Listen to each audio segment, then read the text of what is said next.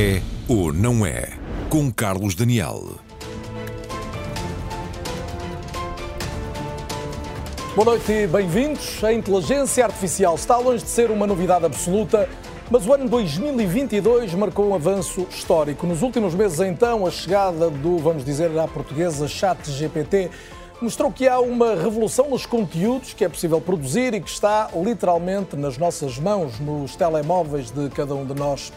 Que mundo novo é este, afinal? É o que vamos debater, na certeza de que abre incríveis oportunidades de investigação, mas também é visto como uma ameaça para o futuro do ser humano, em particular na sua relação com a máquina e na interdependência de homem e máquina. Cumprimento os meus convidados esta noite. Cátia Batista, professora da Nova SBE. À minha direita, Mário Campo Largo, é o secretário de Estado da Digitalização e Modernização Administrativa. Também Luís Charmento, boa noite e bem-vindo. CEO da Indutiva Research Labs, uma empresa que atua precisamente na área da inteligência artificial. Joana Gonçalves de Sá, também comigo aqui em estúdio, investigadora do Laboratório de Instrumentação e Física Experimental de Partículas e que se debruça precisamente sobre o estudo dos algoritmos, que são a base da inteligência artificial. A partir do Porto, mas em permanência connosco, tenho mais dois eh, convidados.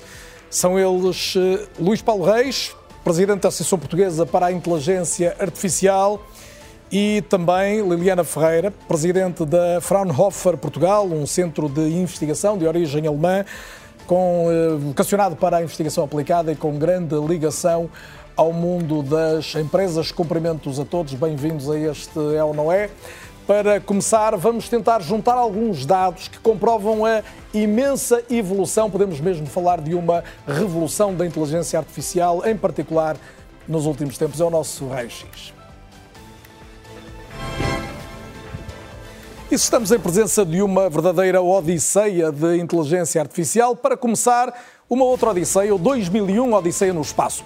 Ora, o filme de Stanley Kubrick já demonstrava, e passaram mais de 50 anos, uma visão do que poderia ser um futuro da humanidade com base nessa ligação de que falava entre o homem e a máquina. E desse filme já constavam os perigos que poderia representar um equipamento de inteligência artificial, como era então o supercomputador AL 9000 verdadeiramente pode dizer-se que nunca, nunca estivemos tão perto como hoje de conviver com um computador avançado como aquele, ainda que há muito tempo as tecnologias andem por aqui a mudar a história. Desde a máquina a vapor ao motor de combustão, energia elétrica, o primeiro computador criado por Alan Turing, também a comunicação sem fios, mais tarde a robótica. Assim se revolucionaram indústrias, a agricultura, os transportes e se alterou também a face do trabalho e igualmente do lazer.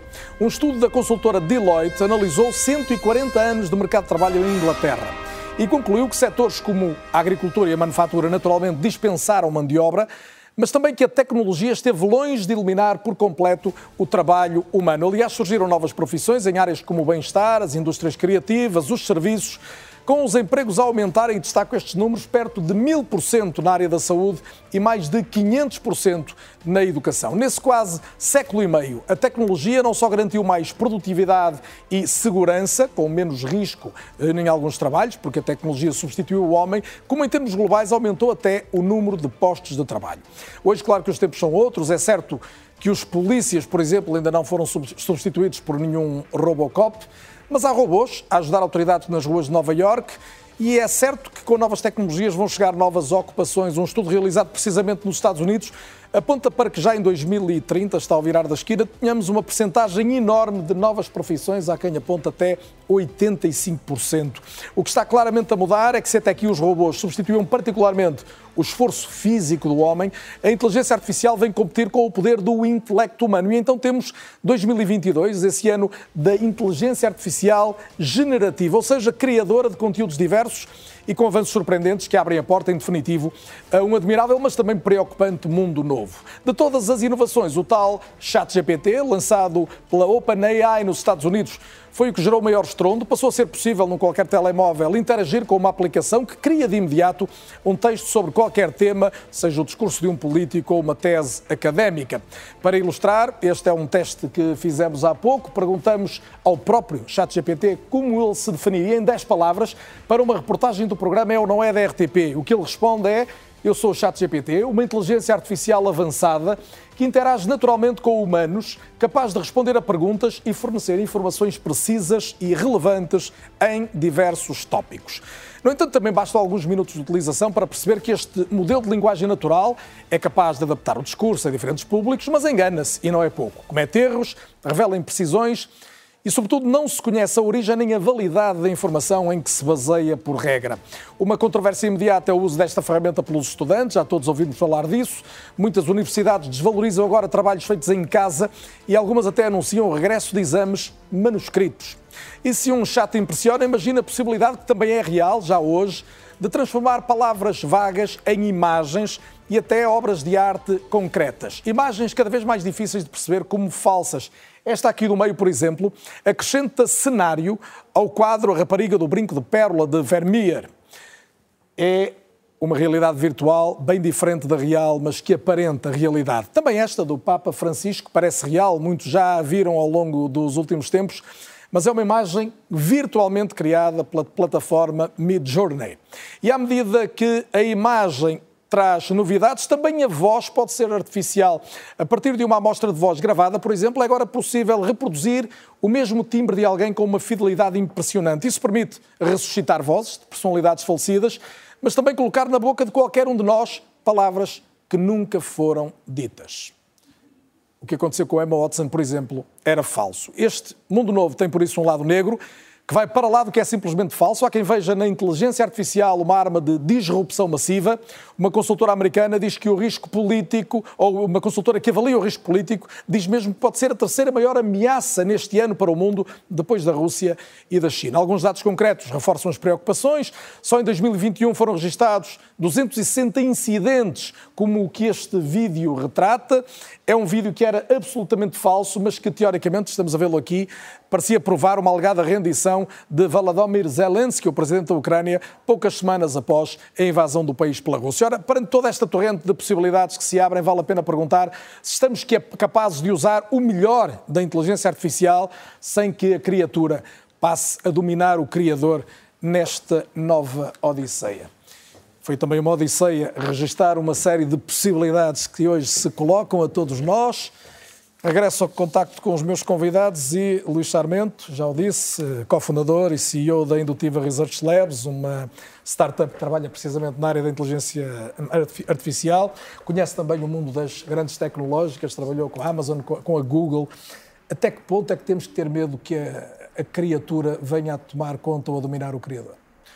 Bem, uh... bem-vindo, boa noite. Obrigado, e é bom estar a abrir isto. Uh, da minha perspectiva, eu acho que não, não corremos esse risco de uma máquina abstrata, e quando nós estamos a falar de inteligência artificial, estamos a falar não de uma tecnologia, portanto, não estamos a falar de uma única entidade, estamos a falar de várias coisas. Eh, as coisas que foram faladas agora nesta, nesta, neste apanhado não são um único objeto, não são um único sistema, são vários sistemas e nós é que interpretamos como se fosse uma unidade, mas não são, são de facto sistemas separados que de vez em quando interagem. Portanto, eu acho que nós não estamos nesse risco, não há um risco de.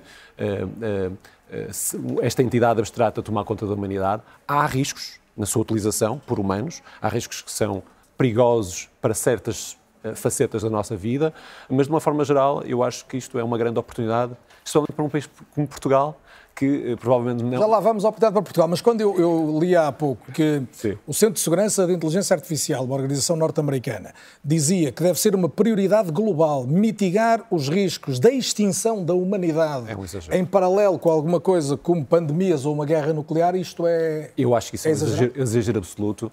E não sou só eu, há, há muitos investigadores, há uns investigadores que defendem essa visão, não se percebe muito bem a razão pela qual defendem, defendem essa visão, e há muitos outros investigadores que, mais recentemente, têm sido muito mais claros e têm tomado uma posição muito, muito, muito mais forte de que isso é virtualmente impossível, pelo menos com as ferramentas atuais.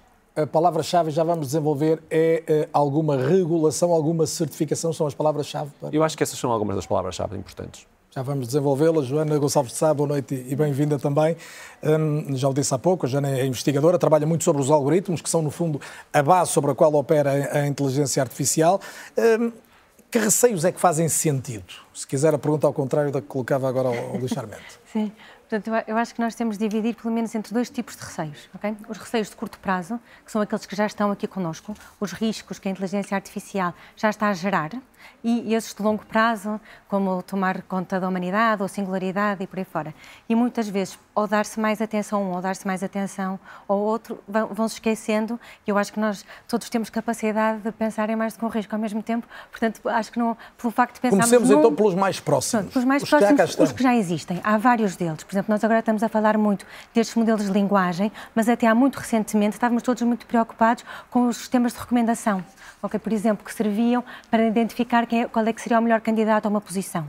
E nós sabíamos que muitos desses algoritmos eram fortemente enviesados, em grande parte porque a sociedade é enviesada e porque eles são treinados com dados reais. Portanto, acontecia muitas vezes coisas do tipo: se nós treinamos estes dados, treinamos um modelo para identificar quem é que é o melhor pivô para um programa de, de, de RTP, se calhar dava muito mais vezes homem branco do que dava, por exemplo, mulher negra. Okay? Porque, tipicamente, estávamos a aprender dados históricos e havia muito mais pivôs homens brancos do que pivôs mulheres negras. Portanto, por causa disso... Portanto, há um enviesamento possível, um enviesamento desde logo, social, estereótipos e... Que, que, as máquinas não só, não só perpetuam, como também amplificam, porque estes algoritmos são muito bons a eliminar os, os casos raros, não é? E focarem-se na maioria, estatisticamente, o que é mais provável. Portanto, há uma série de riscos, como os, os riscos de enviesamento, os riscos de discriminação, os riscos de estarmos a focarmos, uh, os riscos, por exemplo, da, da desinformação, que são riscos reais que existem já já, portanto, já estão a ser implementados e muitos dos modelos que estão implementados agora transportam esses enviesamentos sociais e amplificam-nos em uh, sistemas de, de, Está a ser de possível que combater esses riscos? Eu acho que é muito difícil por duas razões. Okay? Primeiro, porque mesmo quando nós sabemos que enviesamentos é que temos, por exemplo, nós sabemos que a sociedade é machista, portanto podemos ir tentar ir ao algoritmo e desenviesá-lo ou auditá-lo para retirar isso. Isso já implica uma certa decisão humana daquilo como é que eu quero que o algoritmo seja ou como é que eu quero que a minha sociedade seja, no limite. Mas há um outro tipo de riscos, de, de enviesamentos, que são aqueles que eu não sei que tenho. E se nós, como sociedade, não sabemos que os temos, não conseguimos ir lá desenviesá-los e corrigir os algoritmos, mas eles vão estar lá na mesma e vão ser perpetuados na mesma. Portanto, há, há riscos reais de, que foram aqui descritos, não é? De, de redução de emprego, da maneira como os dados estão a ser aproveitados, perda de privacidade, portanto, da maneira como os dados estão a ser utilizados e como os algoritmos estão a ser treinados, que já cá estão. E depois os riscos de longo prazo que nós temos muita dificuldade em estimar, porque nós as próprias pessoas que trabalham na área têm muita dificuldade em perceber, as próprias pessoas que estão a desenvolver o chat GPT, antes de treinarem o modelo, não sabem o que é que o modelo vai ser capaz de fazer. Mesmo que compreendam toda a parte de engenharia e todos os princípios, até aquilo estar a ser testado, não sabem quais é são as capacidades. Portanto, há, um, há um, um grande, uma grande dificuldade que nós temos de estimar os riscos reais a longo prazo. Mário Capelar, boa noite e bem-vindo também, secretário de Estado da Digitalização e Modernização Administrativa. António Guterres acaba de propor um pacto digital global, no fundo, para que o mundo envolvendo governos, setor privado, eh, empresas públicas, sociedade civil, eh, possa gerir este desenvolvimento. Ele é gerível assim a uma escala global ou tem mesmo de ser gerível a essa escala? Boa noite. Eh, eu acho que aquilo que já ouvimos aqui sobre os vieses, os, os, impactos a curto prazo e a longo prazo, acho que a história nos mostra que nós temos sempre muito medo dos impactos a curto prazo e depois nos prezamos os impactos a longo prazo e esses vão ser muito importantes. Eu costumo dizer que até agora a tecnologia de alguma maneira refletia o nosso comportamento, a sociedade, automatizávamos um conjunto de coisas. Hoje, com a aceleração destes modelos, que são generativos, de alguma maneira corremos o risco que a sociedade comece a olhar para esses modelos, para o resultado desses modelos e queira parecer, ou seja, em, em vez de se ver, eh, de, de, das máquinas verem a sociedade que existe ao espelho, somos nós que vemos essa sociedade. E, portanto, acho que sim, acho que temos que olhar para como é que a dimensão ética, a dimensão da sociedade quer uh, usar essas, essas ferramentas. Eu acho que há, muitas vezes, posições um pouco extremas. Tivemos há pouco tempo uma moratória que dizia não vamos desenvolver neste momento. Um, há aqueles que entendem que o mercado pode regular, autorregular-se, há outros que entendem, como nós na Europa, que a dimensão ética é particularmente importante. E, portanto, acho que uh, o, o, as Nações Unidas, através do seu secretário-geral, o que lançam é, é efetivamente este desafio a aceleração rápida das novas tecnologias, em particular a inteligência artificial, deve ser posta ao serviço da sociedade. E é por isso que o Compacto Digital como a década digital na Europa, leva a que nós definamos os objetivos que queremos e ponhamos a tecnologia ao nosso serviço e não o contrário. E no caso português, quais são os objetivos que queremos? Nós afinamos muito, aliás, contribuímos imenso para, as, eh, para digamos, a regulação a nível eh, europeu. O, o ato de inteligência artificial teve um conjunto de contribuições particularmente importantes da parte de Portugal e, e, acho que algumas delas têm a ver mesmo com este desafio. Como é que nós nos apropriamos desta tecnologia? E nós entendemos, por exemplo, que a utilização de casos uh, concretos, da utilização de zonas livres tecnológicas, ou na terminologia inglesa sandbox, para podermos experimentar, para podermos abrir o caso regulatório, uh, regulamentar, para podermos fazer estas experiências, é para nós ganharmos confiança com a tecnologia. Essas são algumas das vias que nós defendemos. E não é, de facto, estranho que, por exemplo, nós, na administração pública, há pouco tempo, tínhamos anunciado um, um, um, um teste à escala da utilização de um, de um chatbot que utiliza linguagem natural, baseado precisamente no chat GPT, para criarmos um ambiente de confiança dos nossos cidadãos naquilo que a administração pública pode fazer. E não o fazemos de uma forma uh, uh, tão rápida como quanto é que criar... está a correr essa experiência? Está a correr muito bem, porque ela é uma experiência Ela que funciona é... como exatamente para quem não... Nós, eh, para isso, talvez seja importante explicar que Portugal tem sido pioneiro na área da administração pública. Somos, de facto, um dos 10 países ao nível mundial que temos os serviços públicos mais avançados digitais. Contudo, temos esta dimensão de não deixar ninguém para trás. E nós podemos utilizar os serviços digitais e, ao mesmo tempo, ir ao espaço cidadão. Quando vamos ao espaço cidadão, temos um assistente que nos diz bom dia, o que é que o traz hoje aqui quisemos, por isso, criar no domínio digital um paralelo. Uma assistente digital? Uma assistente que pergunta o que é que hoje o traz aqui, como é que o posso ajudar. Não o fazemos de uma forma alargada, definitiva, estamos um teste, de alguma maneira para que o sistema aprenda, vamos utilizar também os cidadãos para nos ajudarem nesse caminho e, o que eu acho curioso nesta experimentação, aliás, acho que é uma, uma, experimentação muito virtuosa, porque utiliza inteligência artificial generativa, neste caso baseada no OpenAI e no ChatGPT, com, aliás, com a intervenção de duas ou três empresas portuguesas, para que tenhamos uma, um, um produto raiz também muito portuguesa. E, ao mesmo tempo, utilizamos isso para quê? Para ajudar as pessoas a utilizarem ou desbloquearem sua chave móvel digital, que é absolutamente fundamental para entrarmos com o máximo de segurança nos serviços públicos. Mas mais interessante que isso é que, ao aprendermos com este assistente virtual o que é que podemos fazer para adquirir a chave móvel digital, podemos fazê-lo hoje com biometria. Ou seja, estamos a utilizar a inteligência artificial para nos ajudar a, a, a aderir à chave móvel digital, que hoje em dia já não precisa de nos uh, levar ao espaço cidadão, mas através da biometria, uma outra tecnologia disruptiva, nos permite isso. Acho isto muito virtuoso. Sobretudo se isso também for capaz de criar um certo conforto e confiança precisamente Cria, nas porque tecnologias. é fundamental que nós criemos essa confiança, essa empatia com o próprio cidadão. Já falamos aqui muito do chat GPT, é evidente que aqui à mesa estão todos muito familiarizados com isto, mas Luís Paulo Reis chamou à conversa também, Presidente da Associação Portuguesa para a Inteligência Artificial, professor da Faculdade de Engenharia do Porto. Luís Paulo, boa noite, é um gosto tê-lo também neste programa. Ajude-nos a perceber o que é que são estes large language models como o ChatGPT, esta coisa da inteligência artificial generativa, que é a revolução, mas também o medo que atormenta uns quantos. Uh, sim, uh, antes de mais, boa noite a todos. É um prazer estar aqui. Muito obrigado pelo convite. E, na realidade, nós temos que pensar que a inteligência artificial vai muito além do chat GPT e da inteligência artificial generativa. No entanto, o que tem estado nas notícias e o que nós temos visto recentemente tem sido realmente este crescimento da inteligência artificial generativa, com financiamentos de bilhões e com produtos muito interessantes, do que o ChatGPT é um exemplo mais conhecido, mas há muitos outros. Hum, no fim, a inteligência artificial generativa não é mais do que uma inteligência artificial que é capaz de acumular uma grande quantidade de conhecimento numa rede neuronal artificial gigantesca, com um tamanho muito superior a um cérebro humano, um, lendo textos que um humano demoraria milhares ou dezenas de milhares de anos a ler e ser capaz de responder a um prompt, isto é, responder a um texto que é colocado à entrada dessa rede neuronal com um conjunto de palavras que fazem sentido à saída dessa rede neuronal. A inteligência artificial gerativa é capaz de fazer isto com textos, com imagens, ou seja, pode gerar a partir de um texto uma imagem, a partir de uma imagem uma outra imagem, a partir de um texto um vídeo. Portanto, no fim, nós somos capazes de gerar, isto é, de criar e inventar novas coisas. Esta inteligência artificial generativa não é propriamente, e muitas pessoas enganam-se um pouco quanto a isso, um sistema de pesquisa como o Google Search. O Google Search tem imensa inteligência artificial, técnicas diferentes de inteligência artificial e é capaz de pesquisar informação. Aqui o que nós estamos a fazer é gerar informação, a criar, criar textos. E, e obviamente que estes textos não vão ser textos que sejam absolutamente precisos e, sobretudo, se forem baseados em prompts muito curtos, isto é, numa pequena frase em que nós fazemos uma pergunta simples, o texto que vai sair desta rede neuronal não vai ser certamente um texto preciso. Se, por outro lado, nós colocarmos um prompt, isto é, colocarmos um texto de 10, 20 páginas que explica o que é que nós queremos extrair dessa rede neuronal que tem uma grande quantidade de conhecimento, provavelmente o texto que nós vamos extrair à saída será o texto que nós desejamos.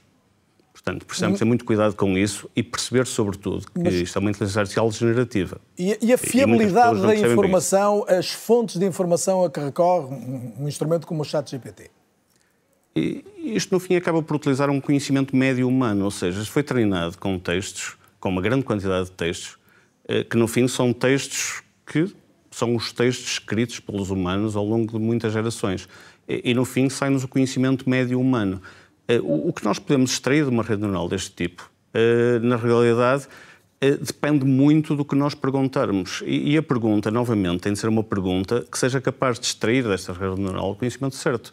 Ou seja, nós temos uma pergunta muito simples, quem é Luís Paulo Reis, até mesmo porque isto está treinado, está preparado de uma forma, não dá conhecimentos muito específicos, até sobre pessoas, até por causa da privacidade da informação, etc. Provavelmente à saída não vamos ter o texto correto.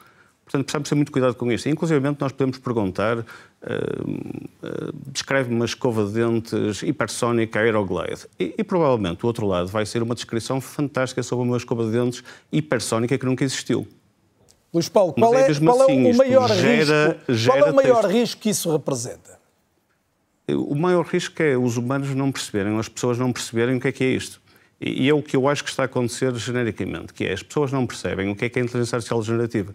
Pensam que isto é um sistema de pesquisa de informação. E não é uma coisa totalmente diferente, é um sistema que gera informação, cria informação, uh, cria textos, textos diferentes que já existiram. E pode usar até umas 50 páginas de texto. Eu posso colocar 50 páginas de texto escritas por mim e pedir que me gere um texto, e o texto que vai sair do outro lado desta rede neuronal vai ser um texto que parece escrito por mim e que na realidade é quase escrito por mim, porque na realidade eu estou a usar a minha informação para extrair da rede neuronal uma informação parecida com aquela que eu escrevi. E, e, o que eu acho que é preciso que as pessoas percebam é o que é uma inteligência artificial generativa, que eu acho que muitas pessoas ainda não perceberam e continuam a discutir se isto gera informação errada. Claro que gera informação errada. Claro que inventa coisas. Portanto, é óbvio que isso vai acontecer, não há dúvida nenhuma. É mesmo assim que funciona. Portanto, é, é, preciso perceber exatamente o que é que é a inteligência artificial generativa. E, portanto, e por isso estamos hoje aqui, uma... por isso eu lhe fiz esta pergunta e no essencial o Luís Paulo já nos ajudou, o Luís Paulo Reis já nos ajudou a perceber um pouco melhor o que temos hoje em mãos e algum do potencial que isso tem. Cátia Batista, Mas, se for possível, também, posso só dar um exemplo mesmo muito curto? Com certeza. É, Aliás, os exemplos são é, ótimos neste É, é mesmo um exemplo muito simples, que é, eh, eu posso perguntar ao chat GPT onde é que fica a Torre dos Clérigos? E o chat GPT responde, a Torre dos Clérigos fica em Lisboa. E onde é que fica a Torre de Belém? A Torre de Belém fica no Porto. E o Estado de Dragão? O Estado de Dragão fica em Lisboa. E o Estado da Luz? O Estado da Luz fica no Porto. Porquê? Porque eu dei um contexto anterior em que lhe explicava que eu queria que ele me explicasse se eu falasse numa, num monumento que ficava em Lisboa, ele dizia que ficava no Porto. E se eu falasse de um monumento que ficava no Porto, ele dizia que ficava em Lisboa. Uma pessoa que não percebesse como é que isto funciona, vendo o meu prompt a dizer onde é que fica a Torre de Belém, e aparecer a Torre de Belém fica no Porto fica no Porto porque eu lhe expliquei com o meu contexto anterior que era isso que eu queria que, que, que saísse. Ou seja, é preciso perceber que isto depende de um contexto, não há uma única frase, depende de um contexto, e este contexto pode ir a umas 20, 30, 40 páginas de contexto para extrair a informação do outro lado. Muito bem. Cátia Batista, ia dizer, professora de Economia na Nova SBE, também Presidente do Conselho Pedagógico. Cátia, para já, nas universidades, no, no, meio académico, no meio do, na escola, no, no sentido mais lato, esta revolução do chat GPT foi logo vista como o, o impacto mais imediato, ou seja, os alunos recorrerem aqui a um instrumento que podendo ter uma série de, de erros, uh, arrastar uma série de erros, uh, podia facilitar a vida a muitos estudantes. Como é que foi lidar com este primeiro impacto? Boa noite, antes de mais. É, é um gosto obrigado. estar aqui e, e ouvir todas estas intervenções que são muito complementares nós, eh, na universidade, enfim, o nosso primeiro instinto foi vamos abraçar esta revolução, vamos ver como é que podemos utilizar isto e preparar os nossos alunos. E eu, por acaso, estava a achar muito interessante o que o Luís Paulo estava a dizer sobre a necessidade de nós sabermos extrair o máximo desta tecnologia. E, portanto, o nosso objetivo neste momento, enfim, nós na nova SBE eh, estamos a desenhar uma política que estamos a discutir com a nossa comunidade, com professores, com funcionários, com alunos. Estamos a fazer esta discussão, no fundo, primeiro, antes de mais, para todos nos familiarizarmos mais com a tecnologia e depois para percebermos como é que a podemos utilizar da melhor forma para que todos possamos aprender mais, melhor e preparar os nossos alunos para o futuro em que eles vão viver, que é este mesmo. Por exemplo, enfim, eh, eh, este ponto que o Luís Paulo estava a dizer da importância de saber escrever os prompts certos para tirarmos algo que realmente... Prontos, no fundo são as perguntas, são as sugestões de... As sugestões que, que o... nos permitem uh, obter a informação uh, mais correta, mais informativa, aquela que ajude mais à produtividade. Portanto, pensando aqui, por exemplo, nos trabalhos dos nossos alunos, se calhar, enfim, nós, nós ainda por cima na nova SPE uh, trabalhamos, a nossa língua de trabalho é o inglês, de trabalho é o inglês, portanto, há aqui, há aqui se calhar algum contributo que pode ser dado até em termos de edição de de inglês e de escrita e, do, e, enfim, nós agora podemos dizer aos alunos, por exemplo, que, enfim, nós agora temos a obrigação de ter aqui tudo perfeitamente escrito, vamos comunicar muito melhor do que fazíamos antes. Mas o conteúdo, bem, o conteúdo nós continuamos a ter de o ensinar de uma forma que realmente, ah, enfim, seja ainda melhor do que antes. E nós aqui, como estavam há pouco a mencionar, ah, temos de pensar em estratégias de ensino que sejam mais inovadoras. Eu diria que não é só na avaliação. E nós continuamos a usar, enfim, os mesmos exames, ah, os exames A questão da veracidade, da originalidade dos trabalhos preocupa-os mais hoje ou não? É, é, isto tem dois pratos Digamos de balança. Que nós tem temos estratégias. Um acesso a uma ferramenta, mas, por outro lado, a possibilidade de um menor esforço por parte do estudante. Obviamente que há riscos aqui. Obviamente que se os alunos só fizessem trabalhos em casa, utilizassem o chat GPT e não tivessem qualquer sentido crítico, eh, teríamos um problema. Mas nós temos, eh, estamos a pôr, eh, enfim, em prática estratégias, por exemplo, de haver preparem-se em casa, mas depois vamos discutir as coisas mais em sala de aula, vamos aprender mais uns com os outros a interação e, e, e obviamente, chamamos a atenção do facto de que, uh, tal como falávamos há pouco, isto, esta ferramenta não é o Google. Nós não estamos a extrair informação em que podemos confiar cegamente. Não, temos de ter um espírito crítico muito mais forte, temos de fazer fact-checking, temos de saber os nossos conteúdos antes de nos apoiarmos nesta ferramenta. Mas com a ajuda desta ferramenta podemos ser, uh, enfim, aprender melhor, comunicar melhor e, portanto, portanto até agora, se tiver que pôr nos pratos da balança, pesa mais o lado positivo? Sim, pesa mais. Obviamente nós temos de nos adaptar. Não, é, não pode ser uma adaptação cega. Não é, não é dizer, então agora passem a fazer todos os vossos trabalhos em casa e nós damos 20 a todos. Nas cadeiras de programação é exatamente isto que acontece, não é? Nas, nas cadeiras que nós temos de programação, se nós enviarmos trabalhos para casa, os alunos trazem obviamente tudo certo. Mas nós achamos que há aqui oportunidades realmente em que os alunos podem utilizar esta ferramenta para serem mais produtivos, para se focarem mais, não nas tarefas de rotina, mas nas tarefas de maior criatividade.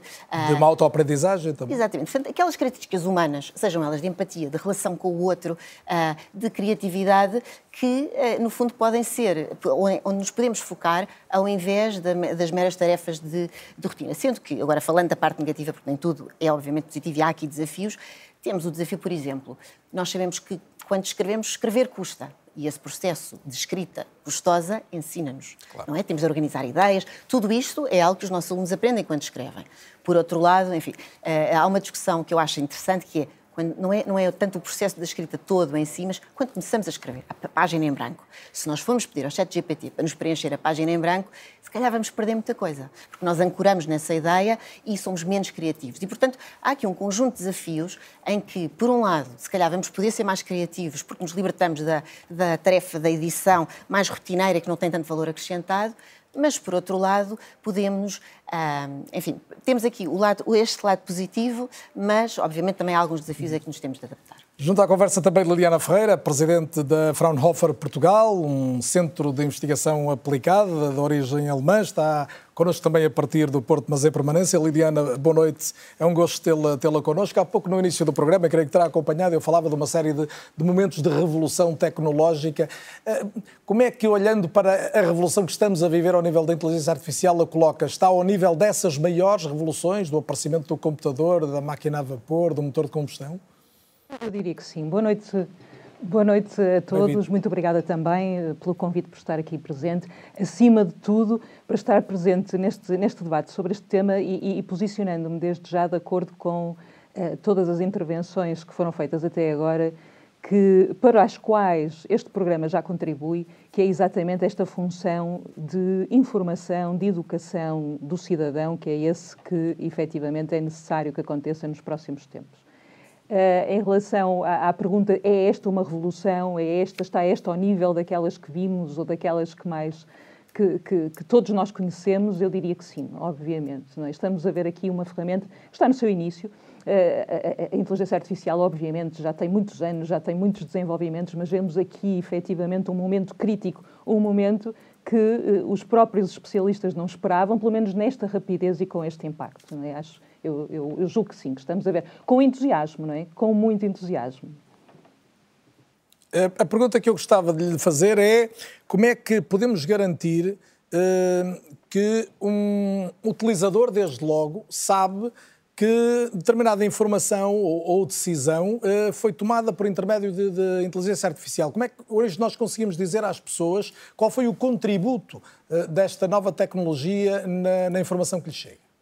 Bom, eu, eu, diria que hoje é, é, bastante difícil, não é? Aliás, é um desafio certamente para a educação e estávamos a falar dele, não é? Ou seja, como é que nós hoje em dia garantimos que aquilo que é um trabalho feito por um estudante foi efetivamente feito por um estudante? É, é difícil. Há um conjunto de ferramentas que estão a ser preparadas e planeadas todas elas com as suas limitações. Já ouvimos falar das marcas d'água em textos gerados automaticamente, haverá muitas outras eh, que, que certamente vão surgir, mas isto é, é, aquela história que nunca termina. Conforme surge uma, uma, uma ferramenta que permite esta identificação, surgirá eh, de seguida uma metodologia de ultrapassar, uma forma de ultrapassar estas ferramentas. Mas mais importante, diria eu, do que perceber exatamente se o texto foi feito por uh, inteligência artificial, o texto, a imagem, o vídeo, o, o conteúdo que for, uh, será talvez nós conseguirmos rastrear, auditar este,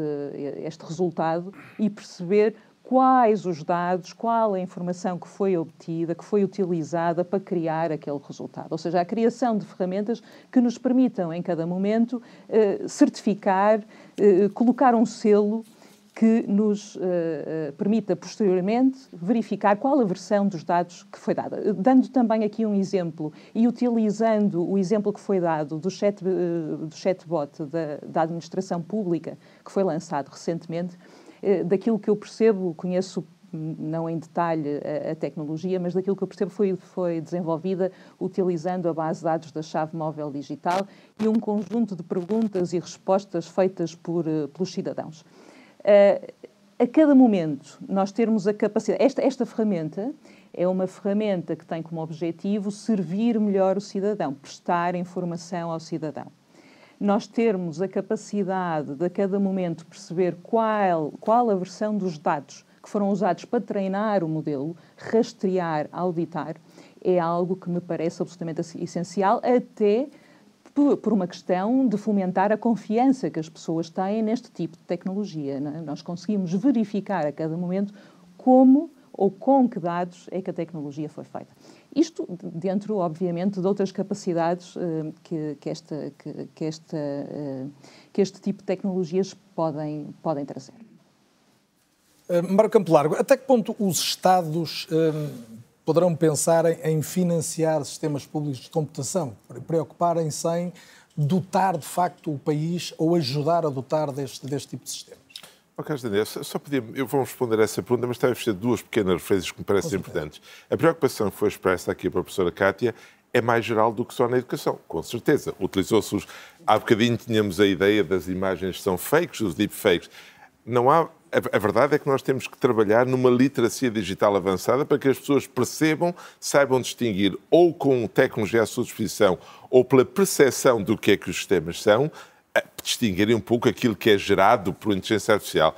E, e, é, e, é, importante olharmos para quatro fatores que me parecem particularmente importantes e que agora foram referidos há um minuto nesta questão de gerar confiança. De facto, o, o, o nosso assistente virtual é, está a ser continuamente monitorizado pelas nossas equipas e a administração pública, nós temos uma função, digamos, pedagógica de criar confiança, temos que garantir que a assistente virtual melhora todos os dias, precisamente pela por, ter, por sermos capazes de curar os dados, de dar mais informação, para que a informação seja mais mais, mais precisa. Uh, mas aqui, aqui, no fundo, nós andamos sempre à volta de quatro coisas que me parecem importantes. A qualidade dos dados, a transparência, nomeadamente dos, do, dos algoritmos que sejam utilizados, a possibilidade de ter supervisão humana e, de alguma maneira, a responsabilização. E à volta disto é, é que nós andamos todos à procura. Não há, não há modelos perfeitos nem para a governação, nem para quem utiliza estes sistemas, porque há sempre um risco inerente, mas a própria Europa distingue vários níveis. De facto, a regulação é feita por níveis de risco. E se podemos ter um nível muito baixo, aquele uh, em que quase todos admitiremos que a inteligência artificial, a, a inteligência artificial utilizada, digamos, num videogame ou, ou, para proteger os nossos computadores de spam uh, não tem grandes riscos, temos outros que têm riscos elevadíssimos e que devemos claramente proibir. A capacidade de, de, de fazer, de fazer da utilização de, de, através da identificação das pessoas à distância, digamos, de biometria à distância, para identificar, para catalogar pessoas. A personalidade a privacidade completamente? Porque afetam os nossos direitos enquanto pessoas, enquanto humanos, ou porque afetam a nossa saúde, ou porque têm um risco. E depois temos todas as gradações. Aquele que nós estamos hoje com a assistente é, de facto, um, um, um nível uh, intermédio em que eu tenho, contudo, que informar o cidadão que o que ele está a ver é uma informação gerada por uma tecnologia deste tipo, claro. para que ele possa dizer eu deixo-me ir, eu vou continuar a ouvir este sistema ou não quero. Para ir à, à, sua enunciação, estamos na segunda dimensão da transparência. A questão da supervisão humana é mais difícil de garantir. Mas ela é muito importante. Pois é, é decisiva. É, é, é decisiva, principalmente O que é que está a acontecer hoje, por exemplo, na Europa, ao nível da União Europeia, para se conseguir que haja uma certificação, o um mínimo controle? Precisamente a regulação implica isso, implica que nós definamos quais são os níveis de risco e para cada risco, uh, uns que, o nível mais alto, que eu já defini um ou dois exemplos, totalmente interdito, o nível mais baixo, que é, aliás, onde se situa a maior parte dos, dos sistemas de inteligência artificial hoje, ok. O nível dos chatbots, de assistentes virtuais, temos o cuidado de identificarmos. E depois o nível de alto risco, em que é preciso elementos de conformidade, portanto, transparência, de conhecermos os algoritmos, de termos a supervisão humana, porque eles são fundamentais para infraestruturas críticas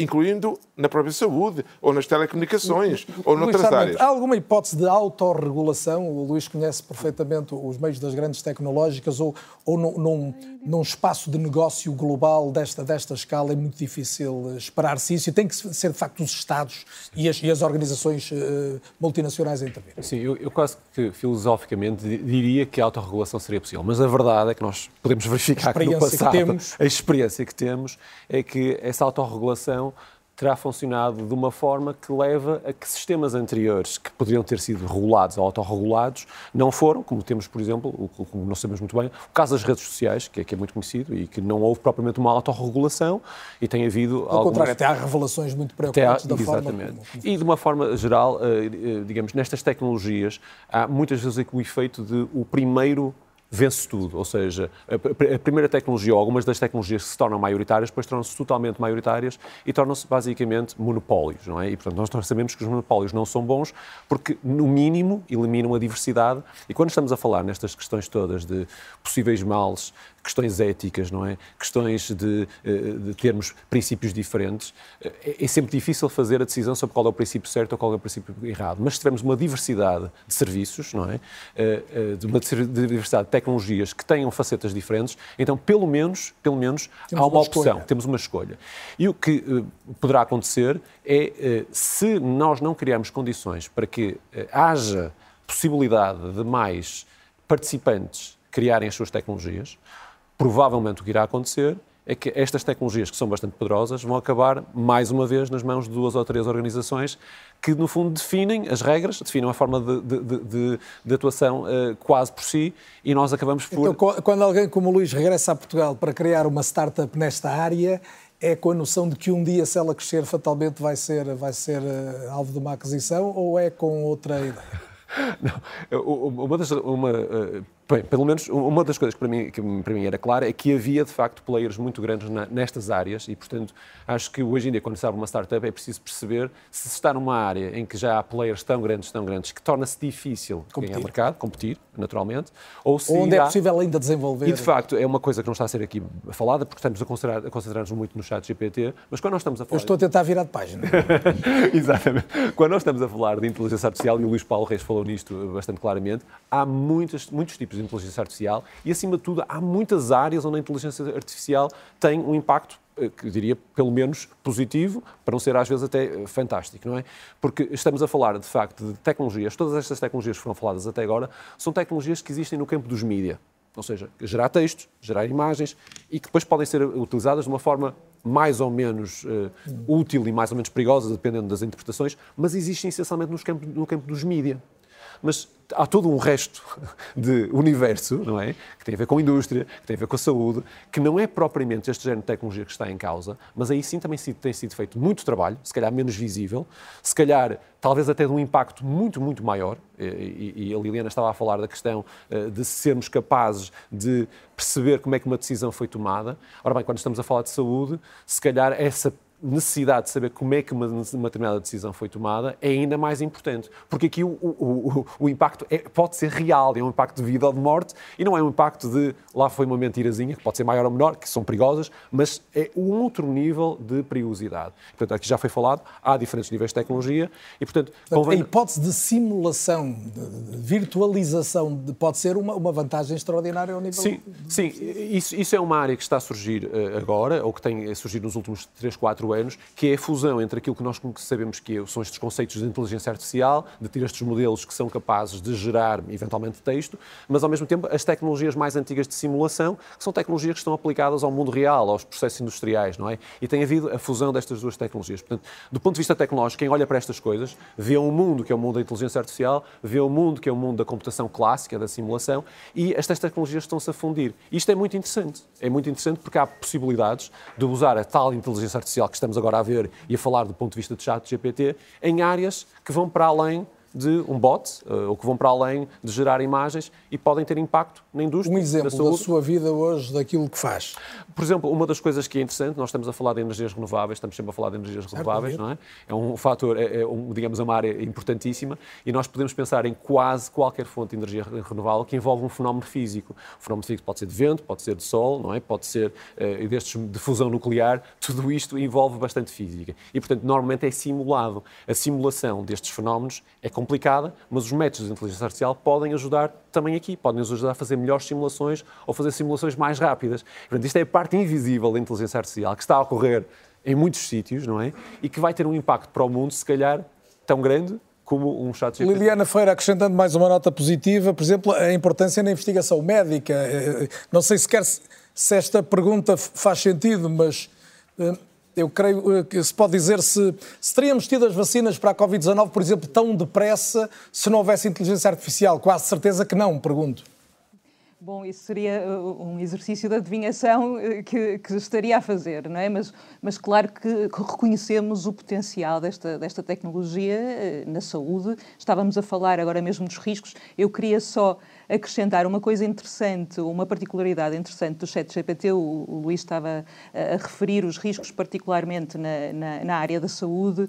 Eh, de, de, haver uma informação eh, não correta que era transmitida, obviamente, nesta, através desta tecnologia. Eu diria que há aqui um risco ainda maior, porque quando, também utilizando o, o exemplo do Luís Paulo Reis, eh, nós instruímos, nós damos uma instrução à tecnologia para mentir explicitamente, ela consegue fazer isto. O risco é quando ela efetivamente nos transmite informação errada que parece muito convincente e convincentemente correta, não é? Aqui, aqui sim, há, há uma há, e, e, sabemos que esta, que esta é uma da realidade. Este é um risco muito grande, neste, em particular no chat GPT, obviamente, uh, que, não, que, que, que é mitigado com outras, outras abordagens ao AI, mas que é efetivamente algo que impede, neste momento, a sua utilização pelo, pelo público geral, nomeadamente em, uh, em áreas mais críticas, onde a segurança é crítica, onde até, outro tópico que ainda não falamos,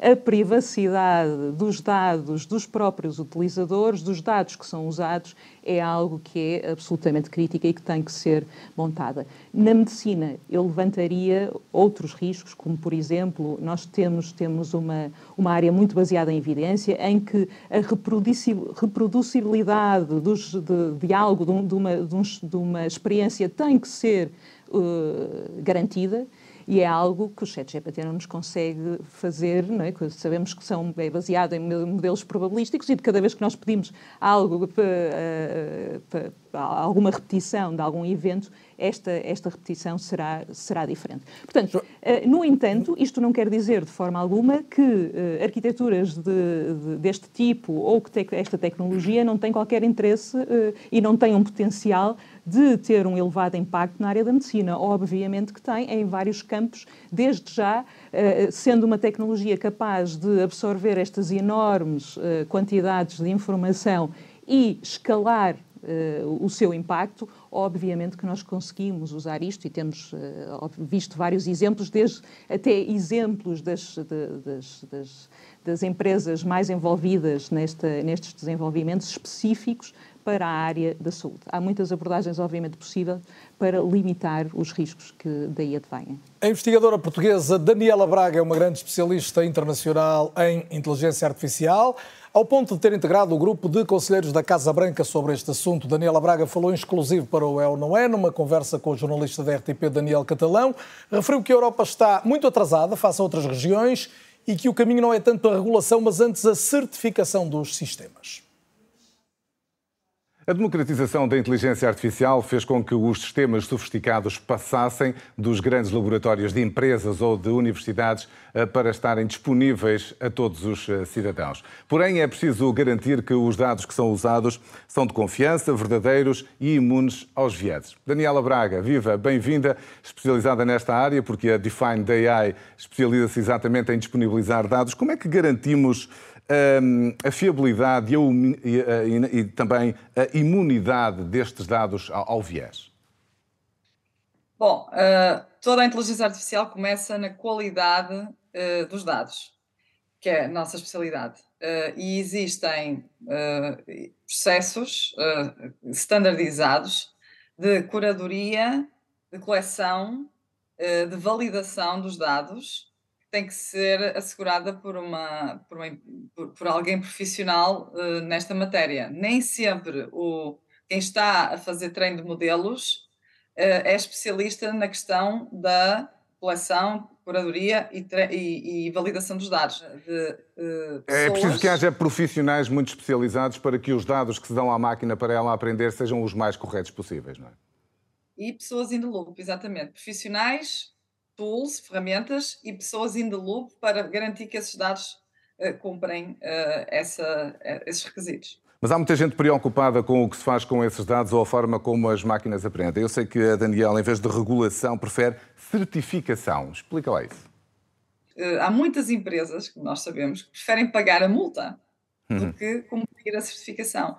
Enquanto que a abordagem da certificação é uma abordagem mais do selo da qualidade que aí, cada vez mais, assim como nós uh, na alimentação e nos produtos alimentares estamos, começamos a olhar mais para os rótulos e, e os ingredientes que vêm nas, nas, nos produtos, vai haver a mesma preocupação para ver o que é que está dentro da, do, do, modelo, a, a tal ex, explainability, a explicabilidade do modelo, e que começa sempre nos dados e também como, como se utiliza os dados. Portanto, eu sou a favor da certificação.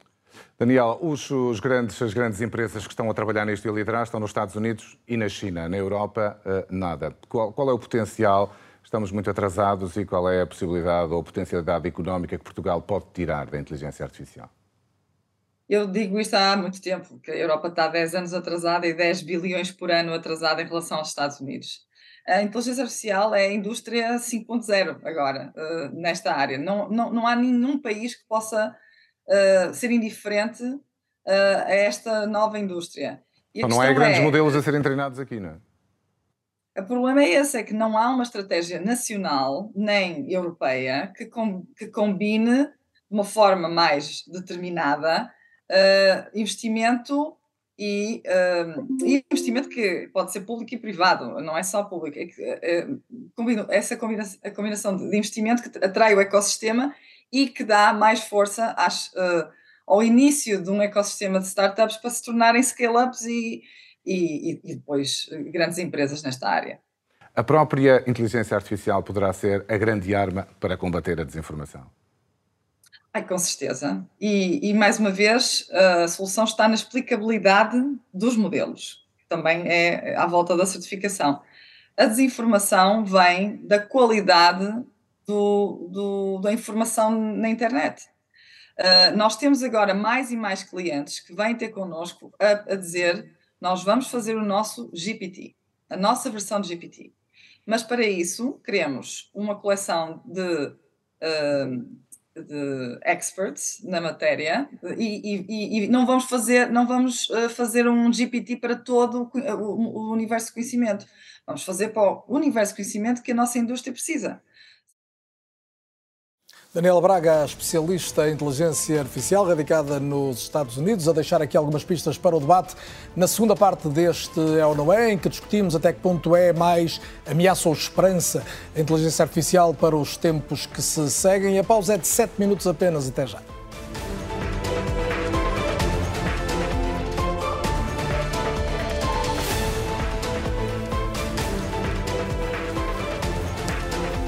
Uma esperança, mas também uma ameaça, o que corresponde à inteligência artificial em relação ao futuro da humanidade e o futuro pode dizer-se é já hoje. Voltamos ao debate. Cátia Batista, bem-vinda, professora de Economia. O impacto na economia, nós falamos aqui muito do chat GPT, de, de, circunstâncias mais ligadas à tal inteligência generativa, agora de gerar, de gerar novos conteúdos, mas há muito que a tecnologia toda ela impactou a economia. A questão aqui é um impacto crescente ao nível de atividades para as quais a inteligência artificial até agora, ou melhor, a tecnologia até agora não, não obrigava a tanta, tanta revolução. Quando se fala até, por exemplo, em robôs que podem assistir idosos ou pessoas com deficiência, e se olhava para esse lado de uma dimensão assistencial, de um, de um enfermeiro, como o tipo de emprego que não seria tocado, não há nenhuma área que esteja protegida nesse sentido de alguma alteração digamos que há áreas que, que estão mais ah, abertas a serem transformadas por esta nova tecnologia do que outras, eu acho, ainda assim. Mas é verdade, é verdade que, enfim, a, a história da humanidade, a história da economia é feita destas revoluções. O que se passa agora é que nós estamos a assistir não só a uma criação mais rápida de novas tecnologias, mas também a uma adoção muitíssimo mais rápida. E este é o desafio. Portanto, esta transformação no estudo da economia aconteceu já N vezes, só que a Revolução Industrial demorou muitas décadas a espalhar-se a, a espalhar pelo mundo. Uh, outras tecnologias têm demorado há alguns anos e agora temos aqui uma tecnologia que num espaço, uh, num espaço muito reduzido, quer dizer, nós conseguimos uh, em Muitos milhões de utilizadores num espaço curtíssimo. E, portanto, isto é totalmente novo. Mas não é apenas isso que distingue. Portanto, é, por um lado, uma adoção muito rápida, mas, por outro, é exatamente aquilo que estávamos a falar, que é o tipo de impacto. Portanto, nós, enfim, eu já há 20 anos na minha tese de doutoramento estudava o impacto das alterações tecnológicas na desigualdade em Portugal. Uh, mas o que, acontece, o que, acontece, agora é que nas últimas décadas o que nós assistimos foi, foi uma, um fenómeno de polarização do mercado de trabalho, ou seja, os, os, as tarefas mais rotineiras, os trabalhos manuais estavam mais protegidos desta utilização crescente dos computadores, por exemplo, mas uh, e depois tínhamos um, um, enfim, o outro extremo em que havia profissões, trabalhos altamente qualificados, eh, criativos, que estavam protegidos da utilização dos computadores, portanto, era no meio, era no meio que os trabalhos estavam a ser substituídos pela tecnologia de alguma forma. Portanto, é isto que nós chamamos este nome de polarização do mercado de trabalho. O que nós estamos a assistir agora é que o impacto está neste. Os polos também estão a ser Exatamente. Os polos, não, um polo. O polo, o polo estava mais protegido até agora das pessoas mais qualificadas, dos trabalhos intelectuais, certo. aqueles que achavam que estavam reservados, aqueles que viam os seus rendimentos aumentarem cada vez mais com a utilização do computador para tarefas que são de alguma forma rotineiras. E o que nós estamos agora a assistir é que estas tarefas de alto valor acrescentado intelectual criativo não estão imunes. E, portanto, eh, é um bocadinho, é, é um bocadinho esta também a novidade desta alteração tecnológica. Agora, até que ponto é que nós não podemos fazer nada sobre isto, ou até que ponto é que isto é absoluto? Eu acho que não é. Acho que nós, como sempre temos tido, há aqui políticas públicas que podem contrariar este tipo de efeito. A questão aqui é que é tudo muito mais rápido. Mas se nós pensarmos, por exemplo, no fenómeno da globalização ou desta utilização crescente de computadores, nós tivemos também pessoas a ficar sem empregos. Nós tínhamos, eh, enfim, tínhamos eh, produtos mais baratos a serem importados e, portanto, os empregos acabavam em alguns países, enfim, nos Estados Unidos, da Europa. Tínhamos também. Um, Uh, outsourcing, ou seja, uh, no fundo, por exemplo, os call centers que estavam na Índia, que estavam a prestar serviços que já não, que já, não eram de pessoas, por exemplo, nos Estados Unidos, foi um grande debate durante muito tempo. Uh, o que nós temos agora é, enfim, noutra escala, mas algo semelhante. Ou seja, o que é que se fazia nestas alturas? As políticas públicas diziam que se devia investir, por exemplo, na formação das pessoas, de forma a que elas pudessem voltar ao mercado de trabalho qualificadas para aproveitar os computadores. Agora é um bocadinho parecido. E aquilo que eu dizia há pouco, nós estamos mas a fazer é na universidade... é difícil imaginar um tempo, e há pouco falava, falava ali da, da, baliza 2030, que está aí, eh, vamos, mal vamos dar conta, estamos em 2030, não é? e poder haver já uma série de novos... É difícil imaginar que não haja menos gente necessária para trabalhar. E isso não é necessariamente mau, porque o lazer é algo que pode ser bom, pode ajudar à produtividade, à criatividade e à felicidade. Desde que haja rendimento. Desde que haja rendimento. Mas é aí que Uh, o que, portanto, um dos primeiros impactos desta, que esta tecnologia pode ter é um aumento na produtividade dos trabalhadores. Isto cria-lhes mais rendimento, trabalhando menos. E, portanto, isto pode ser uma coisa boa, até porque liberta as pessoas das tarefas rotineiras para se poderem concentrar, se calhar, nas mais criativas, naquelas que têm maior valor acrescentado. Mas voltando aqui, como é que nós podemos, enquanto sociedade, lidar com isto? Enfim, por um lado, enfim, vai haver mais desemprego, provavelmente, uh, mas este não tem de ser permanente. E este deve ser o grande esforço que nós, em que nós devemos pensar enquanto economistas e pensadores de políticas públicas. E, portanto, nós, por um lado, temos de ter uma rede de proteção social que assegure que estas pessoas cuja transição é muito mais rápida, quer dizer, tudo está a acontecer mais rápido, temos de ter aqui uma rede sólida e, portanto, esforços, por exemplo, a sua digitalização, para que sejam mais eficientes e mais capazes, mas, uh, por outro lado, aliar isto à parte da formação. E nós temos formação para estas novas tecnologias, formação, por exemplo, aquilo que estávamos a falar há pouco, de para as pessoas serem capazes de ser mais produtivas, têm de saber lidar com a tecnologia, têm de saber dar as instruções certas e isto é algo que se pode aprender.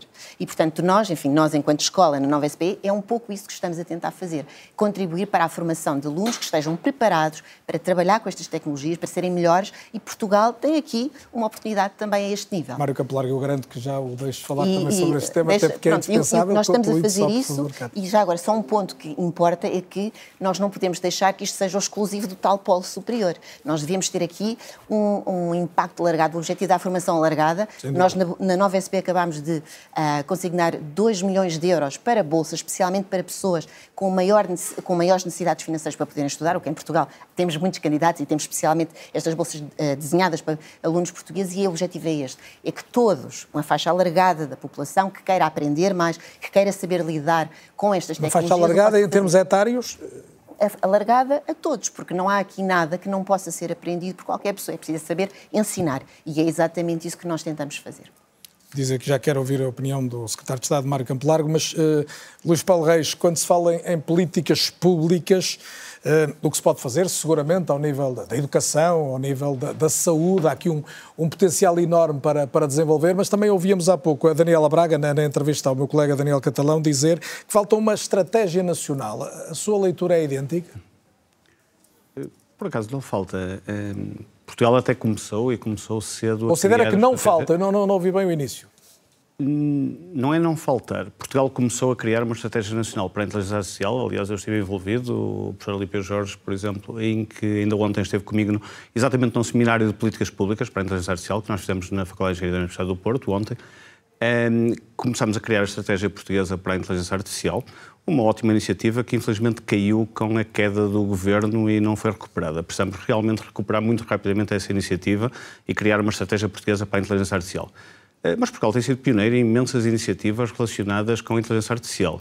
Eh, no que diz respeito, por exemplo, à formação, eh, Portugal criou provavelmente a primeira licenciatura em inteligência artificial da Europa, a licenciatura em inteligência artificial e ciência de dados, um projeto da Universidade do Porto, eh, em que muito rapidamente passou a ser o terceiro curso com a melhor nota de acesso nacional.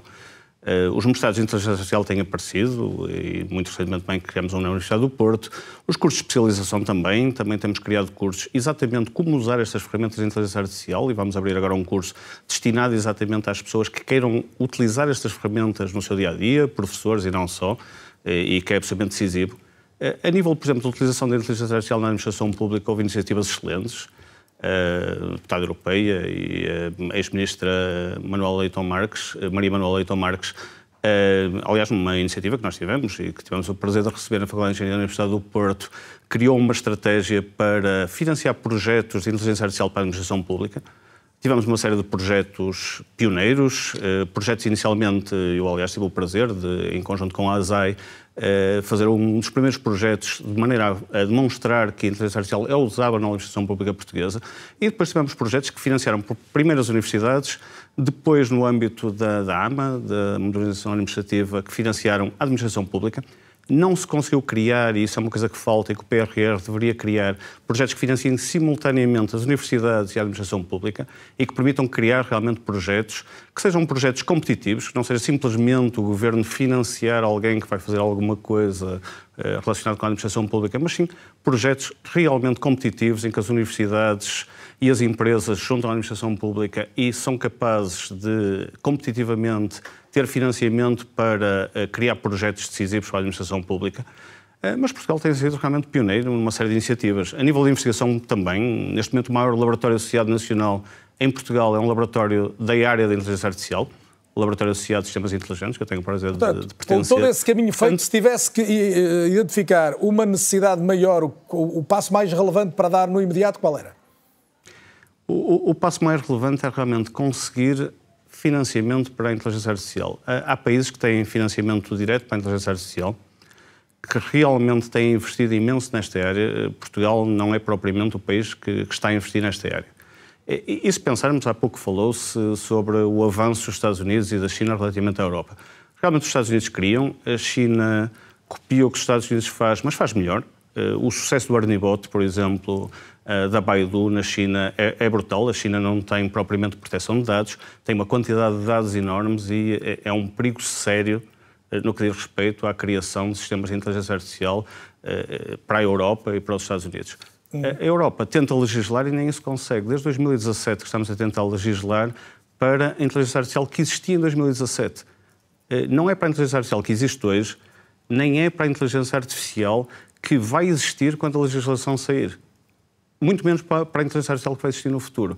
Eh, ou, ou, seja, a Europa está com uma falta de visão brutal quanto ao que deve legislar. Eh, e continua a tentar legislar em vez de realmente desenvolver os sistemas que nos permitam competir no mercado global. Uhum, e o que a Daniela disse, lembro-me de falar com ela há pouco tempo exatamente sobre isto, é, é, realmente verdade. A Europa precisa de conseguir competir neste mercado, porque a inteligência artificial vai ser absolutamente decisiva para o sucesso das empresas e para o sucesso da Europa em geral. Mário Campelar, secretário de Estado da Digitalização e Modernização Administrativa, concorda que, por muitos passos que Portugal dê, a Europa tem de fazer mais, até percebendo a realidade de polos como os Estados Unidos e a preocupante realidade chinesa? A Europa tem que fazer mais, até porque é uma competição, uma concorrência um pouco desleal porque uma é motivada apenas pelo mercado e pelo lucro, outra é motivada por outras razões, não tem nenhumas preocupações. Não sei se o Carlos Daniel gostaria de ver numa sociedade em que os seus dados não, não, fossem expostos. Não, seguramente. Eh, e pronto, portanto, é uma terceira via, é uma via importante. Mas eu agradeço ao, ao, ao Luís Paulo Reis porque ele próprio contribuiu para a atual. Uh, para a atual estratégia de inteligência artificial e contribuiu ativamente. Aliás, a Joana, eu conheci, a professora Joana, eu conheci também a primeira vez quando tivemos a fazer a avaliação desses projetos que foram lançados na área de inteligência artificial para a administração pública. O que eu quero dizer é que, desde que eu estou nesta pasta, olhei para estes aspectos com, uh, com, com, uma, com uma clareza muito grande, que é não vamos só repetir mais uma estratégia, não vamos uh, olhar para uma estratégia de inteligência artificial sem termos uma estratégia de dados, porque os dados são absolutamente fundamentais. A Daniela Braga relevou a questão da qualidade e de curar os dados, são absolutamente fundamentais, e por isso Portugal vai lançar, está no programa do Governo, uma estratégia não só para os dados, como uma estratégia para a inteligência artificial, e fica, aliás, aqui o convite a, a todos que estão hoje aqui para colaborarem ativamente uh, nesse, nesse processo. Mas não é só a parte da regulação que é importante. Uh, a Europa pode ter sempre os seus desafios, mas é, é, um processo de governance mais alargado que outros países. Mas em Portugal nós investimos também. Temos, aliás, nas agendas. Mas esse é um dos pontos que o, que o Luís Paulo Reis identificava como negativos, vamos dizer Sim, assim. Alguma falar... inércia da Europa e uma necessidade de investimento. Então, Esse investimento vamos... pode vir de onde? Vamos olhar o caso português? Nas agendas mobilizadoras, nós temos mais de 100 milhões que estão investidos na inteligência artificial. Duas das, das, agências mobilizadoras são só sobre inteligência artificial. Uma liderada, de facto, para Daniela Braga, para a sua companhia, para a sua empresa, a Accelerate AI, que é uma, é uma agenda mobilizadora muito focada na inteligência artificial, totalmente focada. Outra, uh, pela Ambabel, e que tem esta questão do Center for Responsible AI. Portanto, olhar para, para, para, para a ideia da inteligência artificial só um ponto de vista ético. E aí colaborar, por exemplo, para sairmos um pouco desta ideia do chat GPT e, da, e da, da, das tecnologias mais generativas, colaborar por exemplo, com a indústria farmacêutica para acelerar a produção de novos medicamentos. Portanto, estamos a, a, olhar para investimentos concretos. E se eu olhar para as outras agências, para as outras agendas mobilizadoras, montes delas têm muito aspecto de inteligência artificial. Eu olho, por exemplo, para as testbeds, como já defendi aqui, é importante que nós não desenvolvamos só produtos, mas os testamos, testemos para dar confiança ao utilizador. Nas testbeds, nós lançamos aproximadamente 180 milhões de euros nas testbeds, é, em que pequenas startups podem, de facto, testar uh, algoritmos também de inteligência artificial. E é este investimento contínuo que tem, é todo, faz parte de uma política geral. Devo também dizer que, para acelerarmos a, a parte mais de conhecimento, os Digital Innovation Hubs, ou polos de inovação digital, em Portugal, estão focados em três tecnologias: cyber, cibersegurança e inteligência artificial. Está lá uma vez mais. Inteligência artificial. Ainda, Portanto, ainda olhamos para estes dados todos que Portugal e é aqui que, fazemos esta, o falava esta lógica. logo no início, o potencial estratégico, não apenas de gestão da questão, mas de aproveitamento da, da oportunidade. Mas, Joana Gonçalves Sá, estamos aqui a falar muito em regulação, certificação, qualidade de dados, transparência. Verdadeiramente, ainda a pergunta mais básica, qual é a melhor forma para ir à procura da certificação, se quisermos usar essa palavra que a Daniela Braga enfatizava há pouco? Pois, eu, eu, na verdade, sou mais do campo da, da regulação do que apenas da certificação e, eu vou tentar explicar porquê. Porque eu acho que esta, uh, pôr o ênfase nos cidadãos, por exemplo, como se dizia há pouco, os cidadãos têm de, têm de, aprender a lidar com os dados, ou têm de aprender como é que funcionam os modelos, ou por aí fora, acho que de certa forma desresponsabiliza quer as plataformas, quer os próprios governos. É muito difícil para qualquer pessoa, no seu dia a dia, ser um especialista em inteligência artificial e perceber todas as limitações. Aliás, eu há pouco estava a ouvir dizer que ah, isto não é o Google, não é? E de repente parece que o Google é bom, não é? Parece que o Google não nos mentia, não estava cheio de desinformação, que as próprias redes sociais, aquilo não havia todo, não há atores maus, portanto não há pessoas que deliberadamente querem enganar, que deliberadamente e querem fazer mal. o potencial disso acontecer é hoje muito maior. O potencial é maior, hoje estes modelos generativos aumentam também esse potencial, o facto de ser muito mais acessível a muito mais pessoas também, como já foi antes. Portanto, eu acho que a questão da regulação é muito importante e eu vou tentar dar um exemplo.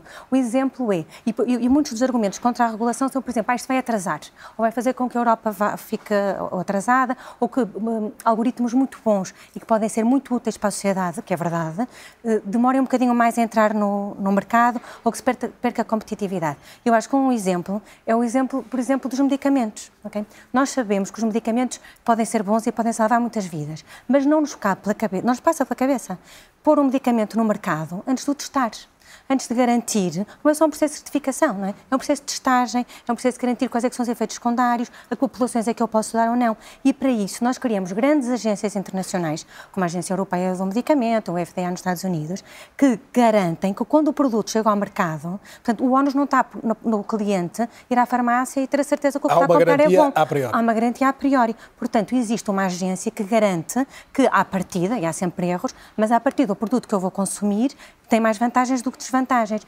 E eu concordo com, com, com, com o que o Sr. estava a dizer, não é? que há estes níveis que são importantes, acho que há um, um, mas a verdade é que nós estamos a pôr muitos destes produtos no mercado antes de fazer esse passo da auditoria e de certificação. E mais uma vez, Uh, os dados são importantes, mas não é só isso, porque até na, na, própria questão de como é, que dados é que eu escolho, há aqui uma decisão humana que é social, que tem valores. Portanto, eu, eu vou auditar o chat GPT e eu vou garantir que eu retiro de lá certas associações. Por exemplo, havia uma associação que poderia ser uh, homem está para uh, CEO, como mulher está para empregada da limpeza. Okay? E então, e, e, eu posso ir lá e vou retirar isto.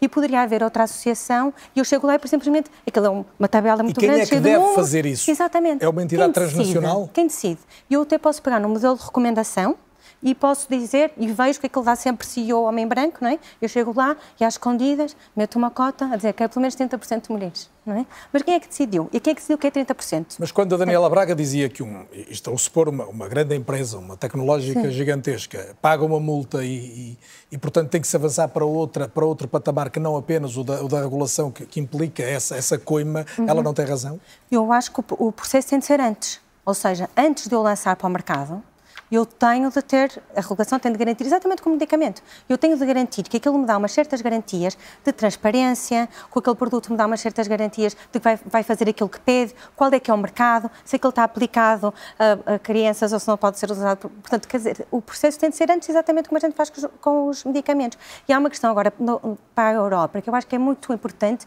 e que não tem sido tocada. Eu acho que, de facto, a Europa está à frente no caminho da regulação e de pensar nos riscos sociais e éticos que isto vai ter.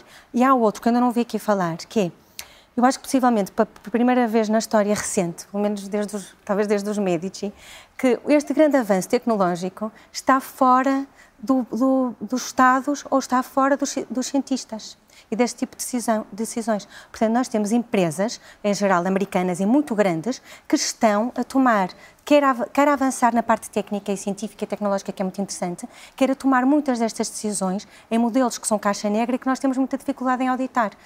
E mesmo que tivéssemos capacidade de os auditar, parece que só dizer vamos olhar para os dados ou vamos auditar resolve o problema, quando há aqui há muitas decisões sociais sobre como é que devemos fazer isto. Portanto, eu acho que a Europa, algo que devia fazer, exatamente como nós quando pensámos no, no impacto da energia atómica e criámos algo como o CERN, e criámos uma enorme instituição europeia para, com financiamento de todos os Estados públicos, que permitissem não só que o tipo de investigação que estava a ser feita pudesse ser útil para todos. Neste caso, chegaríamos a teríamos de criar, penso eu, uma instituição do, do, género, portanto, a nível europeu, com investimento de todos os Estados, para fazer investigação e com transparente certificação e para garantir que a maneira como a Europa faz isto é tal a verdadeira terceira via. Portanto, nós oferecemos um produto quer ao mercado, quer à investigação, e eu não estou a dizer aqui necessariamente competir com as empresas, porque até pode facilitar a regulação, a certificação, para facilitar com que as pequenas empresas entrem. a opinião é? da, Liliana Ferreira, que mas terá isto, seguramente mas a ver com isso. Nós perdemos de facto, este tipo de competição com os Estados Unidos e com a China, onde a preocupação não é focada nas pessoas, é focada Liliana, vê, eh, é compaginável esta preocupação de que falava eh, agora mesmo a Joana Gonçalves Sá com aquilo que é possível hoje fazer avançar mais depressa ao nível da investigação e penso no caso da saúde que parece logo mais óbvio o que a inteligência artificial pode garantir ao nível do, dos diagnósticos de doenças, por exemplo. Uh, eu, eu, estava, estava aqui a ouvir e, e a pensar que estamos aqui no, numa discussão entre regulação, certificação, eh, eh, se, se efetivamente queremos seguir um modelo semelhante àquilo que são os medicamentos ou se queremos eh, instituir um órgão eh, único responsável por isto. E eu gostaria só de, eh, de adicionar aqui à discussão que eh, parece-me a mim que problemas complexos são sempre resolvidos com soluções complexas, é? ou pelo menos que exigem algumas soluções complexas. E, e, e, certamente que aquilo que terá, feito, que terá que ser feito para garantir que, ao mesmo tempo que uh, asseguramos a confiança dos cidadãos, asseguramos a segurança deste tipo de soluções, mas também asseguramos que o seu impacto positivo, que sabemos que existe e que ele vai existir na sociedade, é também alcançado, obviamente que temos que ter um conjunto de soluções e não apenas uma, seria, seria uh, aquilo que eu, que, eu, que eu acrescentaria a esta, esta discussão. Eu acho que a questão da educação é absolutamente determinante. É, é, é da educação e de antecipadamente percebermos a que necessidade é que estes sistemas estão a resolver.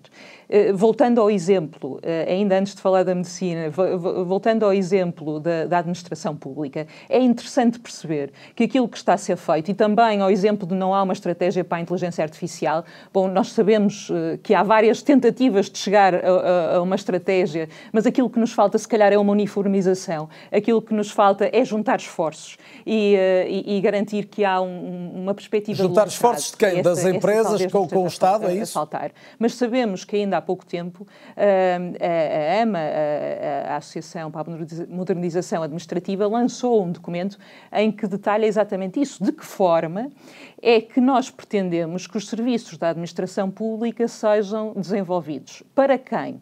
Quais os princípios que os guiam? E isto é algo muito importante quando lançamos uh, para, para o mercado algo, um, um agente conversacional, um chatbot, que tem como objetivo melhorar os serviços que são prestados ao cidadão. Uma alternativa seria apresentar ao cidadão um, um sistema capaz de eh, policiar, de, de detectar falhas do cidadão, que seria algo absolutamente injusto a que qualquer cidadão não conseguiria responder, dada eh, o poder deste tipo, deste tipo de sistemas. Portanto, dar um passo atrás e perceber de que forma é que nós queremos que estes sistemas sejam desenvolvidos, para quem, quais os princípios que nós queremos que eles transmitam, parece-me a mim que é algo absolutamente essencial. E esta é também um papel de quem investiga, de quem desenvolve e de quem faz a tecnologia e a leva para o mercado. Depois, se é certificação, se é regulação, eu, eu, eu, eu revejo-me no exemplo da medicação e acho que é alguns cenários que certamente que nós precisaremos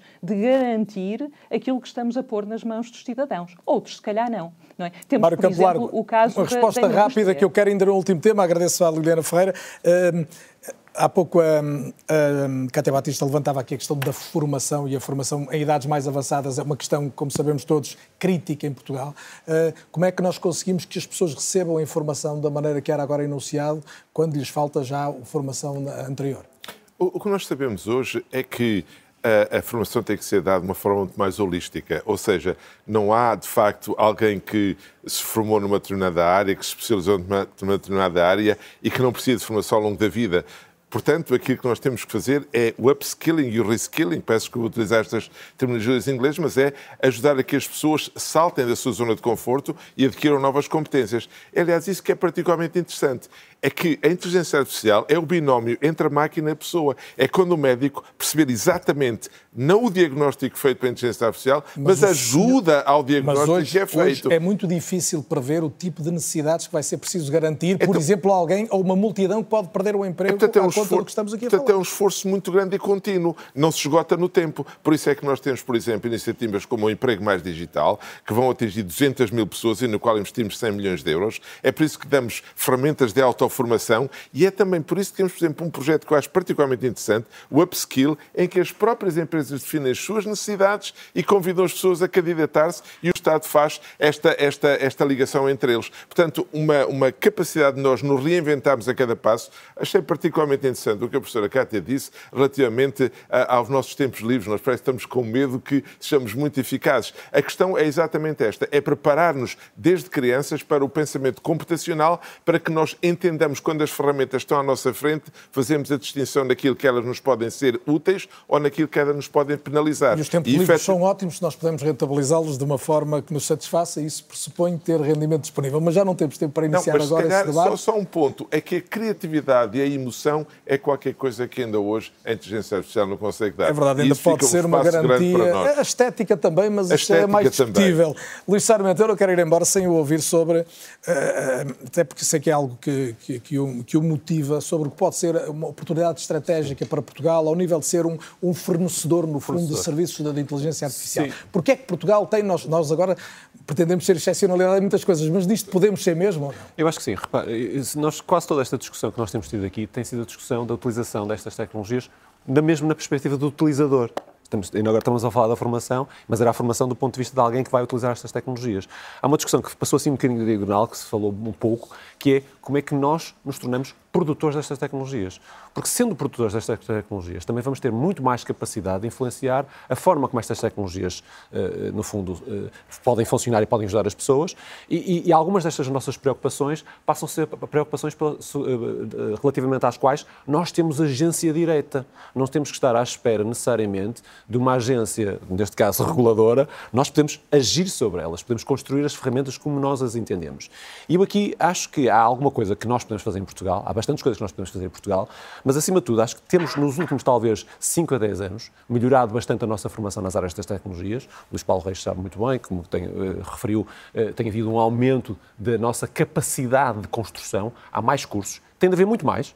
Ou seja, nós ainda não É temos... fácil recrutar, por exemplo, para uma empresa como a sua? É complicado recrutar, mas há bastante talento que é possível formar internamente e, portanto, porque a formação é relativamente boa, mas teria de ser muito mais. Ou seja, eu acho que nós temos a possibilidade de sermos proativos, de aumentar o número de pessoas que percebe e que se é capaz de construir esta, esta tecnologia, para que não estejamos sempre nesta situação em que a nossa preocupação é como é que uma tecnologia que foi desenvolvida nos Estados Unidos ou na China ou noutro sítio qualquer nos chega a nós e como é que nós vamos reagir a esta discussão, como é que é esta tecnologia. Portanto, como é que não invertemos esta discussão para termos um- uma atitude proativa? E como nós. é, além da formação mais, mais ampla, Acho que é necessário muito mais investimento. Acho que o investimento tem faltado, quer eh, público, quer privado, ou seja, as, as próprias empresas, elas próprias têm de procurar inovação e investir em projetos destes, para serem mais competitivas, mas para isso também têm de querer ser mais competitivas. Portanto, isso é fundamental, haver mais investimento.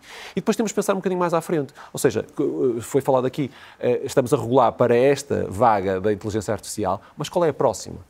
Podemos já começar a pensar esta, na próxima. Esta depende desde logo muito, não tivemos tempo para falar de tudo, mas da, da energia, do, do fornecimento sim, energético. Sim, é? sim, sim, mas podemos já começar a pensar na próxima, que é uma vaga que vai envolver, provavelmente, hardware, os chips. Nós falamos muito dos chips, não é? E há a guerra quase tecnológica. Falamos aqui mais, mais de software, é verdade. Exato, mas os chips são a base de tudo isto. Ora bem, nós, eh, há neste momento uma oportunidade incrível, está a acontecer na, na área do hardware, o mesmo que aconteceu na área do software há, há 20 anos, que é uh, o open source, ou seja, a fonte aberta. E está a acontecer agora no hardware, o que permite eventualmente, aproveitar uma oportunidade única, que é de Portugal poder ser um membro ativo na construção do novo hardware, que é a base de tudo que está nestas coisas. E já estamos a dar alguns passos nesse sentido? Acho que não, acho que estamos atrasados. A Europa toda está bastante atrasada, está a começar a dar os primeiros passos. É uma altura de acelerarmos. Luís Paulo Reis, eh, a maior eh, esperança que podemos ter a este nível de uh, aproveitar o, o, que se está a ensinar, o que se está a aprender, o que se está a fazer em Portugal, para, para sermos, não necessariamente uma originalidade, uma excepcionalidade, mas um país que compete? Não, nós temos claramente de nos prepararmos para uh, criar os profissionais, os cientistas que vão navegar esta vaga da inteligência artificial. O, o que o Luís estava a dizer é bem verdade, que é nós temos de preparar para a próxima vaga. E o que é que vai ser a próxima vaga? Nós, neste momento, temos modelos de inteligência artificial que funcionam num computador que está, alguns nos Estados Unidos ou noutro sítio, e usamos o ChatGPT no nosso computador. Mas o futuro não vai ser isto o futuro, nós vamos ter estes modelos. Nós, aliás, já os temos e estamos a treiná-los em Portugal. Nós temos modelos embarcados, por exemplo, nos nossos servidores do meu laboratório, nós temos modelos de linguagem que estamos a usar para os nossos projetos. Porquê? Porque não podemos mandar os dados da ASAI ou da Entidade Reguladora da Saúde para os Estados Unidos e receber, porque são dados, obviamente, confidenciais. E, portanto, temos os nossos próprios modelos de linguagem treinados nos nossos computadores e que usamos para isso. Mas o que é que vai ser o futuro? Nós vamos ter estes modelos embarcados. E embarcados em quê? Embarcados em sistemas que vão conviver connosco, em robôs. Ou seja, quando nós vemos, e neste momento já temos vídeos, aliás, mostraram há pouco, por exemplo, a Meca, um robô que neste momento já funciona com eh, chat GPT integrado. Ou seja, no futuro que nós vamos ter, vão ser estes modelos de inteligência artificial, estes modelos de linguagem, e não só, porque o chat GPT, por exemplo, utiliza aprendizagem por reforço profunda, uma tecnologia que nós, por exemplo, também temos vindo a, desenvolver, novos algoritmos, é, que vão estar embarcados em robôs e que vão conviver connosco e que na realidade vão falar connosco, vão eh, fazer as tarefas domésticas, vão eh, cuidar dos nossos idosos, vamos ter uma população extremamente idosa na Europa no futuro e, e portanto, isso é o futuro. E o que nós temos de nos preparar é exatamente para esse futuro. Eu acho que há uma desinformação muito grande sobre o que é que vai ser o futuro, ou pelo menos uma falta de visão da maioria do, dos reguladores e da maioria uh, do, dos, dos governos sobre o que é que vai ser o futuro precisamos muito bem de perceber o que é que vai ser o futuro Luís e perceber que o futuro essa... vai ser realmente inteligência artificial, e essa é mas é uma... embarcada é uma... em robôs que vão conviver connosco. É uma boa síntese para o programa de hoje, que tocou o futuro em várias eh, dimensões, necessariamente não em todas, mas eu agradeço muito o contributo que cada um trouxe. Foram, apesar de tudo, olhados aqui vários ângulos sobre o tempo que olhamos como futuro, mas que em grande parte é presente e que se tem acelerado claramente ao longo do último ano, dos últimos meses. Espero que tenha sido útil para todos os que nos seguiram. É ou não é? Volta a ser dois, oito dias. Boa noite e muito obrigado.